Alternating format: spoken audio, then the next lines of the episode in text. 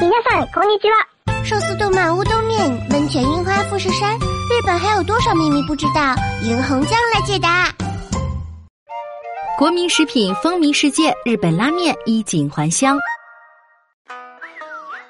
我们看日剧、追日番，爱木村拓哉，称呼新垣结衣为老婆。但对于一衣带水的日本，我们还知之甚少。别等了，来听霓虹酱画日本吧。 拉面的故乡毫无疑问是中国大陆，在日语中也写拉面，如今早已成为日本民众的挚爱。是与咖喱饭齐名的国民食品。日本拉面不断进化，味道愈加醇厚，种类不断增加，而且还打入了欧美各国的餐饮市场。如今又衣锦还乡，在他的故乡中国也很受欢迎。日本的拉面馆多达三万五千家。回到日本，第一想吃的东西就是拉面，这是派驻中国的日本人常说的一句话。而日本拉面也确实好吃，这是因为拉面已经深深融入日本人的生活。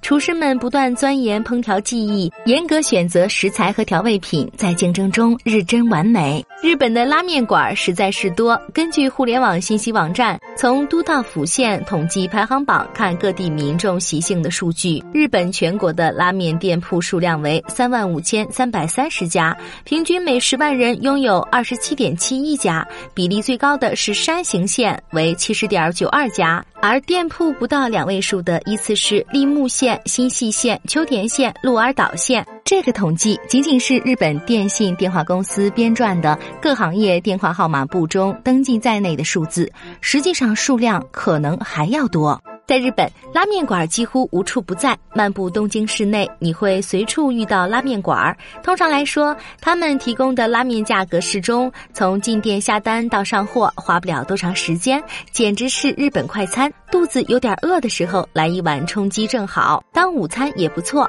有市场就有竞争，各家店煞费苦心，在味道和配料等方面追求与众不同的特色，力求推出各自独特的口味。于是诞生了品种丰富、多姿多。味儿令人啧啧赞美的日本拉面，甚至还涌现出了拉面发烧友。第一个吃拉面的日本人。在日本最早吃拉面的，据说是江户时代水户藩的第二代领主德川光国。由于他曾任黄门侍郎，所以还被人称为黄门大人。光国师从来自中国明代的流亡儒学家朱顺水。这位朱先生把堪称拉面祖先的中华面进献给了德川光国。据记载，那是用小麦粉和藕粉制作的一种类似乌冬面的汤面。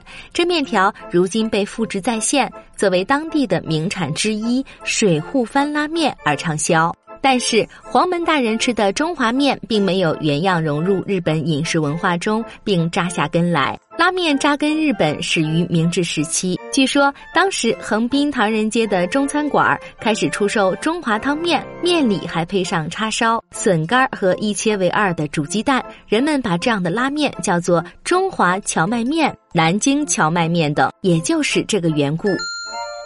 战败回国人员开办小排档，引发拉面爆发式普及。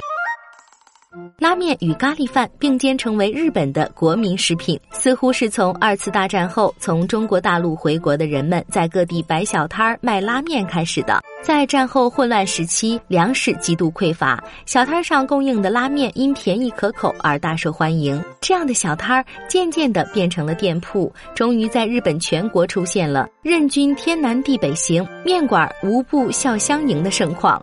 于是，拉面行业的竞争也愈演愈烈，花样翻新的拉面一个个粉墨登场，配有鱼翅、大龙虾的豪华拉面招摇上市，一碗数千日元乃至上万日元。同时，提供三百日元以下特价拉面的连锁店也生意火红。拉面的生命力归根到底在于它的经济实惠、美味可口、落座即食的特点。满足这些条件的极品拉面还处于不断摸索之中。拉面的圣地——新横滨拉面博物馆儿。从新横滨车站北口出站，徒步几分钟，有一个食品主题乐园，叫新横滨拉面博物馆。它于一九九四年开业，展馆内再现上世纪五十年代那种令人怀念的街景，展示各种咖啡馆、廉价糖果、小食品店及拉面文化。同时，从全国各地百里挑一评选出的著名拉面馆，还轮流在这里开店设摊，让参观者能够品尝到来自各地的特色拉面。有关人士介绍称，全店铺拉面一天的总销售量平时大约为三千碗，周末节假日则达到六千五百碗。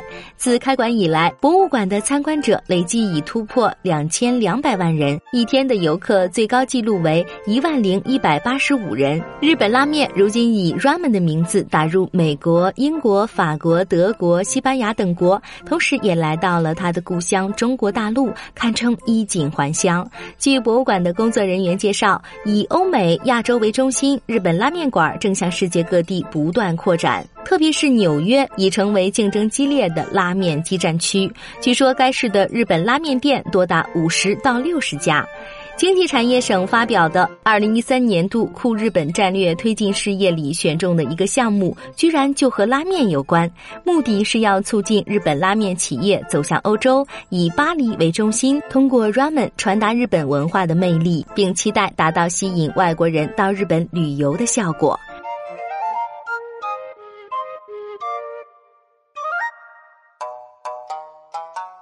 更多信息，请看日本网三 w 点 nippon 点 com。